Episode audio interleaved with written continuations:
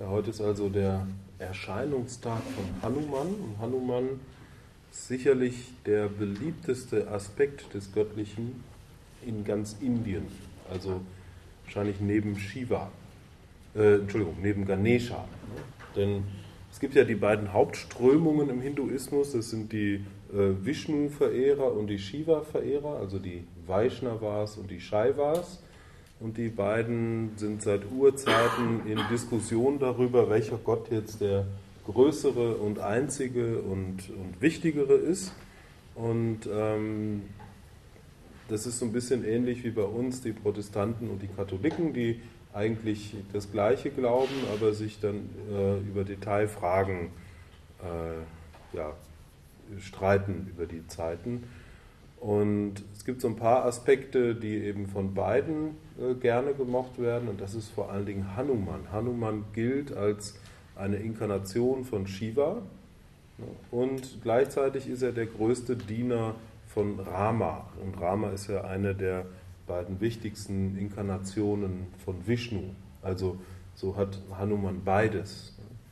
Jetzt könnte man sagen, äh, ja, Shiva ist ja in Gestalt von Hanuman sozusagen nur der Diener von Rama, von Vishnu also.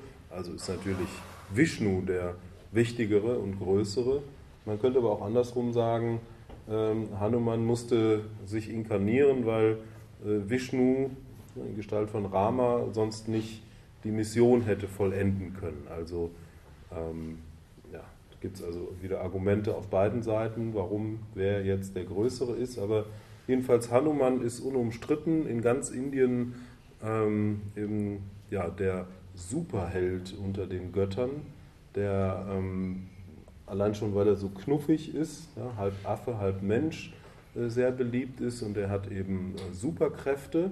Na, er kann sich unendlich groß machen und er kann fliegen und ist unglaublich stark und er ist hart wie ein Diamant und ähm, ja, nichts kann ihn aufhalten sozusagen. Und ähm, ja, so ist er der Superheld unter den Göttern. Und Hanuman steht für die totale Hingabe an Gott. Also Hanuman hat ähm, sozusagen die Erleuchtung gefunden durch die Hingabe an Rama.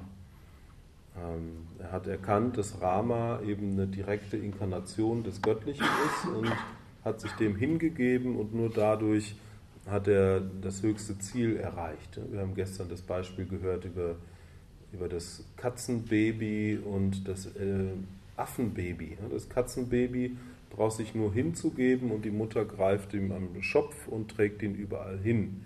Ja, und so ist der Bhakti-Yoga-Weg, der durch äh, Hanuman eben auch verkörpert wird, ähm, ja, ist wie ein Katzenbaby. Man braucht sich nur hingeben und man wird dann von Gott getragen. Und der andere Weg äh, von den beiden großen, wichtigen Yoga-Wegen, Jnana-Yoga ist wie, wie das Äffchen, man muss sich da festkrallen. Also das Affenbaby äh, wird ja nicht getragen von der Mutter, sondern es krallt sich fest an der Mutter, während die Mutter über die Bäume springt und so ähm, muss man sich an der Leere sozusagen äh, festkrallen, um um sich davon äh, transformieren zu lassen. und so ist Hanuman ja, wie das Affenbaby. Er hat sich ganz Gott hingegeben und dann, nee, Entschuldigung, wie das Katzenbaby. Er hat sich ganz hingegeben und ist dadurch äh, transformiert worden. Wie gesagt, Shiva, äh, Hanuman, bringe ich einige Worte durcheinander. Hanuman ist eine direkte Inkarnation von Shiva, so sagt man, und er gilt als Sohn des Windgottes. Da gab es also die ähm, wunderschöne Frau Anjali, das war seine Mutter. Die Anjali, die war bekannt dafür, dass sie wunderschön ist und äh, ist aus irgendeinem Grund verflucht worden, dass sie, ähm, dass sie in Affengestalt leben sollte. Also sie hat unter einer Horde Menschenaffen gelebt, die also nicht zu vergleichen sind mit dem, was wir heute als Menschenaffen verstehen, sondern die waren wirklich halb Mensch mit entsprechenden Fähigkeiten. Und da geschah es, dass sie eines Tages irgendwo auf einem Hügel stand und dann vom, vom Wind äh, hat, sich ihr, hat ihre Kleidung vom Körper gelöst und sie hat sich erschrocken. Und dann hat der Gott äh, Vayu zu ihr gesprochen, der Windgott, und hat gesagt, mach dir keine Sorgen, mein Wind äh, umspielt deinen Körper und hinterlässt in, da, in dir eine Frucht und äh, äh so wirst du einen Sohn von mir gebären. Und so ist sie also begattet worden von äh, Vayu und hat dann einen Sohn zur Welt gebracht, eben Hanuman. Ja, und Hanuman, als er auf die Welt kam, war er schon Superheld.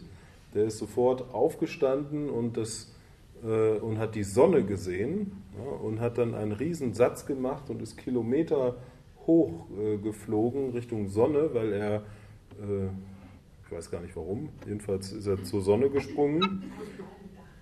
Bitte? Ein Ball, ja, möglicherweise.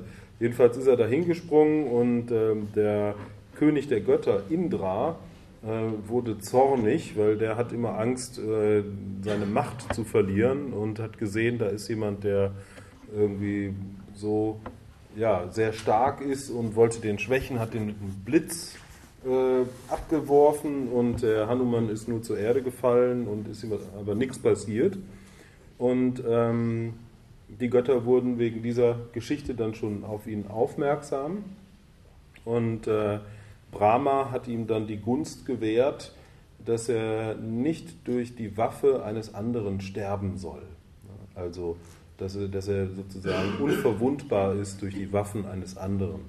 Und Indra, der dann eben auch gesehen hat, dass Hanuman offenbar jemand Besonderes ist, hat ihm dann sogar die Gunst gewährt, dass er nur stirbt, wenn er das selber will. Also quasi die Unsterblichkeit, äh, außer man, man will selber sterben. Und so ja, ist Hanuman sehr früh schon äh, bekannt gewesen unter den Göttern. Er ist dann aber verflucht worden von einem Rishi. Ähm, gut, wir denken immer, die, die Rishis und die Götter, das müssen, die müssen eigentlich ganz lieb sein, alle. Diese haben aber alle ganz menschliche Züge. Jedenfalls dieser Rishi äh, hat den Hanuman verflucht und hat ihm gesagt, äh, hat ihn dahingehend verflucht, dass er keine Superkräfte haben soll und auch nicht wissen soll, wer er ist, ja, bis zu dem Tag, an dem er Rama erblickt.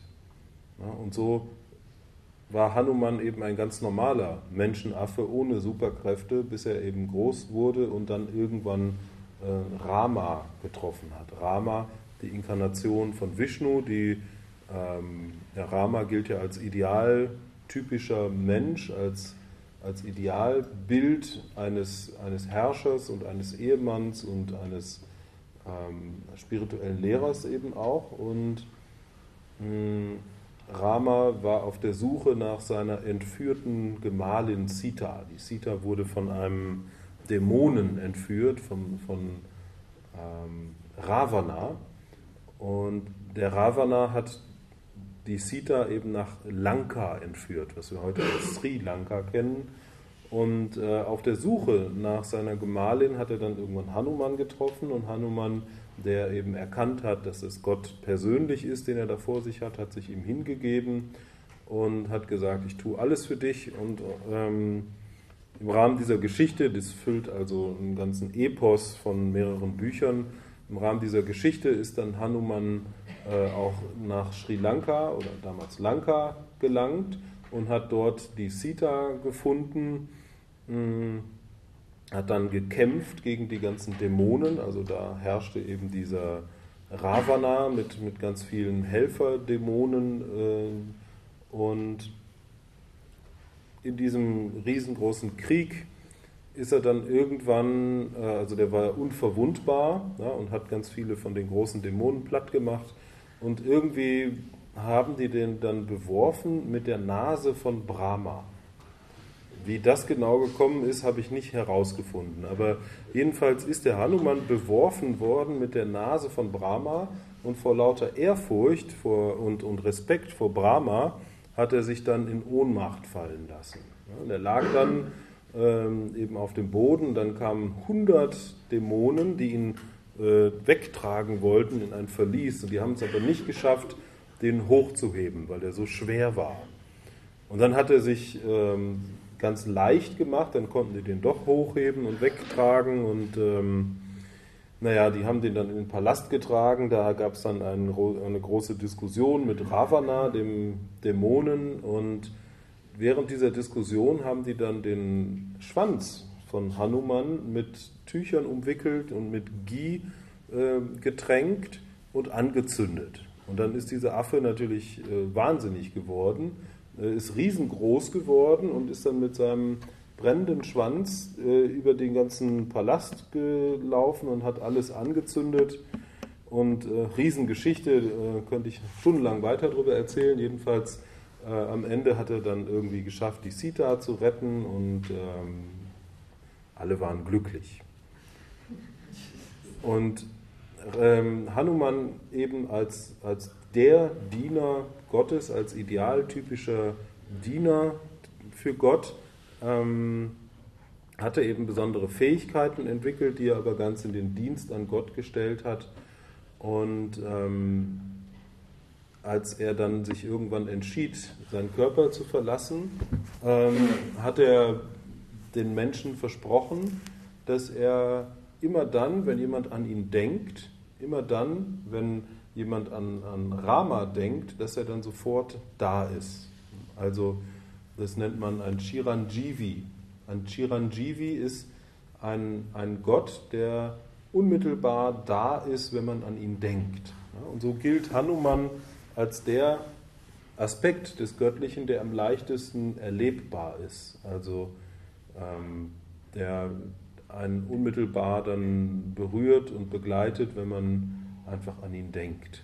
Ähm, ein paar Gedanken über Hanuman.